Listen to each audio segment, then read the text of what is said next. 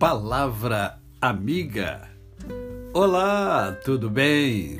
Tudo em paz? Tudo tranquilo? Hoje é mais um dia que Deus nos dá para vivermos em plenitude de vida, isto é, vivermos com amor, com fé e com gratidão no coração. Você já agradeceu hoje? Se não agradeceu, agradece que tudo de bom acontece.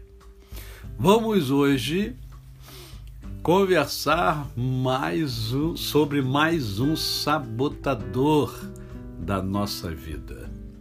E este sabotador, o seu nome é o hiperrealizador.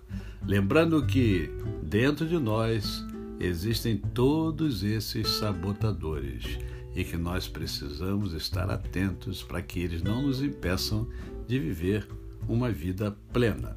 O hiperrealizador, ele deixa você dependente de desempenho e realizações constantes para ter respeito e validação próprios. Todo mundo gosta né, de, de alcançar resultados, de realizações, mas tem que ter muito cuidado. Ele mantém você concentrado principalmente no sucesso exterior em vez de no critério interior para a felicidade.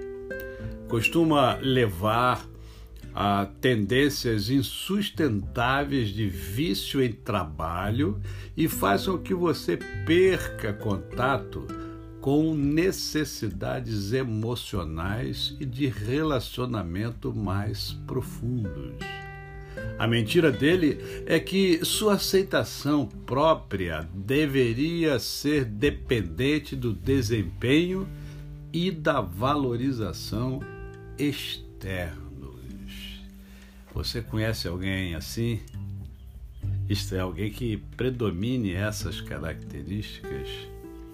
do hiper, é, tem que ter muito cuidado, porque o hiperrealizador ele escraviza você nas realizações, no trabalho.